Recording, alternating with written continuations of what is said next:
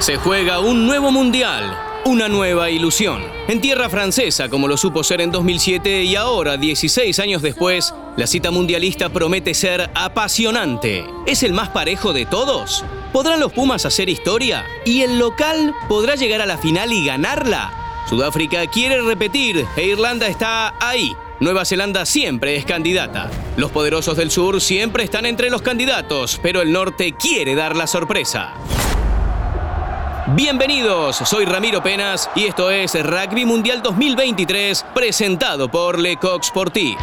En este episodio hubo rugby champagne de Francia, pero sufrió la lesión de su mejor jugador, Antoine Dupont. La primera victoria sufrida de los Pumas, que sirve para volver a creer, y el rugby sudamericano que continúa dando pelea. Ya aparecimos, vamos, seguimos, se fue, se fue, se fue, y a la victoria, y a semifinales, caramba, trae de los Pumas, Juan Parada muy difícil en San Etienne. Los Pumas debían vencer a los samoanos sí o sí para seguir en carrera en el Mundial. En otro contexto, este partido tal vez hubiera sido un poco más sencillo, pero no hay que olvidarse de que es uno de los mundiales más parejos de la historia y nada se puede prever. Algo parecido pasaba por allá en el Mundial de 1999. Argentina debía ganar para seguir su sueño de poder pasar a cuartos de final por primera vez en su historia. Y Samoa era una piedra en el zapato. El partido se hizo difícil, pero en el segundo tiempo el equipo argentino reaccionó y pudo ganar con una gran producción en ese momento de Gonzalo Quesada. Hay que recordar que Samoa, a pesar de no ser un equipo superior al argentino, llevaba la ventaja en partidos mundialistas por 2 a 1. Pero bueno, todo puede cambiar.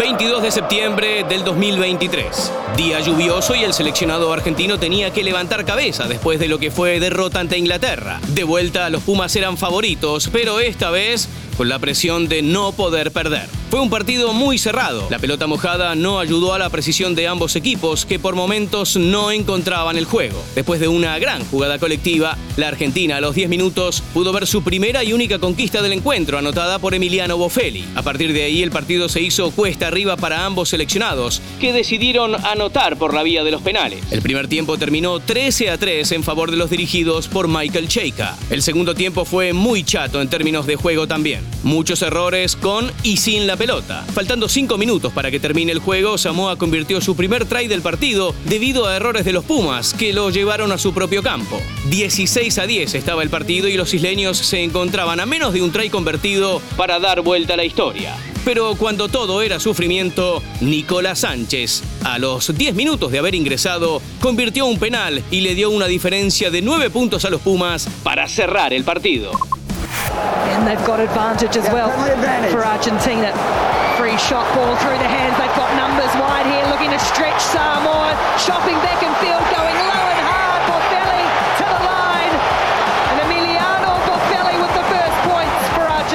Sin lugar a dudas, la figura del encuentro estuvo en una de las puntas albicelestes. Emiliano Boffelli, que no solo metió 16 de los 19 puntos del partido, sino que tuvo un gran juego en el aspecto defensivo y también avanzando metros cada vez que tuvo posesión de la pelota. Rolando Martín, exjugador de los Pumas y en exclusiva, dejó sus sensaciones sobre el partido ante el conjunto isleño y de lo que se viene de cara al futuro del equipo argentino.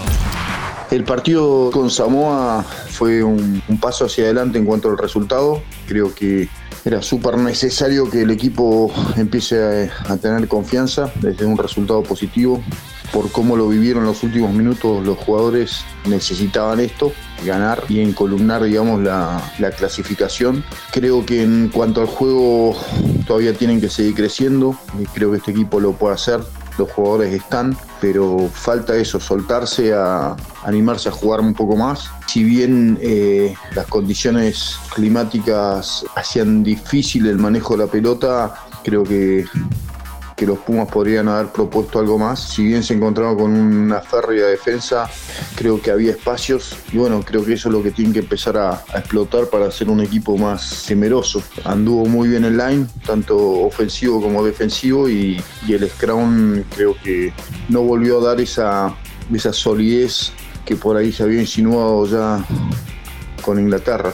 Eh, creo que en ese sentido dimos un, paso atrás. Pero creo que hoy lo importante era ganar y se ganó.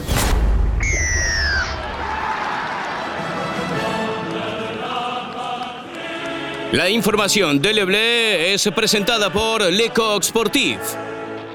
21 de septiembre, Francia se enfrentó a Namibia por la tercera fecha. Namibia es un equipo inferior al francés, seguramente uno de los más débiles de la competencia. Fabián Galtier, head coach de los europeos, para darle ritmo al equipo decidió poner a gran mayoría de sus titulares, o para darle rodaje a los que no habían tenido minutos, como por ejemplo la vuelta de Jonathan Danty, una garantía en el centro de la cancha.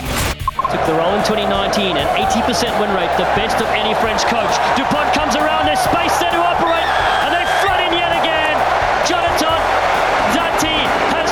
Sin embargo, esto claramente les pasó factura. Antoine Dupont salió lesionado por un golpe en su maxilar a los 46 minutos de juego. El resultado de los estudios arrojó fractura de ese mismo hueso y esto generaría que se pierda hasta los cuartos de final inclusive. Podría volver en una hipotética semi y con una máscara de protección. Francia y el Mundial mismo, por el momento, pierden a su máxima figura, capitán y el jugador al que todos le habían echado el ojo. Primero la lesión de ligamentos cruzados de Romain Tamac en la previa a la Copa del Mundo. Y ahora la lesión de su medio scrum y líder dentro de la cancha. Sin sus conductores titulares y estrellas, ¿podrá Francia apuntar al título? Lo que sí sabemos es que las cosas no serán simples para el anfitrión mundialista. El partido se puede decir que pasó a un segundo plano. A pesar de ello, fue una victoria holgada de Le Bleu por 96 a 0 ante un equipo africano que poco pudo hacer en el pasaje del juego y encima con un jugador menos por una expulsión a su capitán, Johan Teisel, precisamente por el golpe a Dupont. Increíble actuación de uno de los Guinness estrella, Damian Penot, que marcó tres tries, rompió varias veces la línea de ventaja e incluso asistió en el único try a Antoine Dupont. Otras de las producciones destacadas fueron las de Jonathan Danty, Luis Viel-Viary y Charles Olivon, quienes marcaron dos tries cada uno. From Namibia, but here the now. Them loose back on the inside.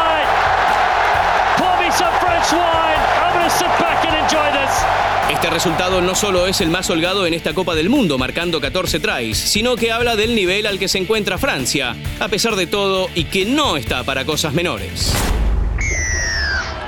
Here is the moment. Uruguay, increíble. Uno de los sudamericanos en cuestión fue Uruguay, que el 20 de septiembre tuvo un encuentro clave ante un seleccionado de Italia muy fuerte y con grandes jugadores, incluso con argentinos como Iván Nemer o Ignacio Brex. El partido fue muy parejo y hubo mucho desgaste por los dos lados. Los charrúas tuvieron un primer tiempo para el recuerdo, con un Felipe Echeverry encendido y con un Manuel Ardao recuperando muchas pelotas, incluso terminando esa primera parte arriba 17 a 7. Arata, there's the hands, Todo iba a cambiar en el segundo tiempo, con una Azzurra a la que le sobró resto físico y calidad de juego. Y por el otro lado, Uruguay, que además de sufrir una amonestación a su capitán, Andrés Vilaseca, por un tacle alto, no le iba a quedar energía para defender el resultado con un rival que atacaba sin parar. El partido finalizó 38 a 17 en favor del equipo europeo. Esteban Meneses, head coach de los Teros, habló sobre lo que se tendría que venir a Uruguay para poder seguir progresando en su rugby. Tanto el partido con Francia como el partido con Italia, de jugar igual igual contra un Tier 1, habla por sí solo lo- los dos partidos que hicimos y creo que esa competencia, si queremos que Uruguay mejore y siga creciendo, creo que, es la que tiene que venir. Empezar a jugar con este nivel de, contacto, con este nivel físico, con esta intensidad. Nos preparamos sin jugar partidos previos con Tier 1 y estuvimos a la altura. Creo que, es cuestión de, tener competencia para poder seguir mejorando. No tengo duda de que la competencia es la que te hace crecer y la unión, los jugadores, el staff está realmente preparado para, para seguir y cre- creciendo, pero se necesita realmente competir en el nivel que cuando uno clasifica al mundial y viene al mundial, jugás y competís.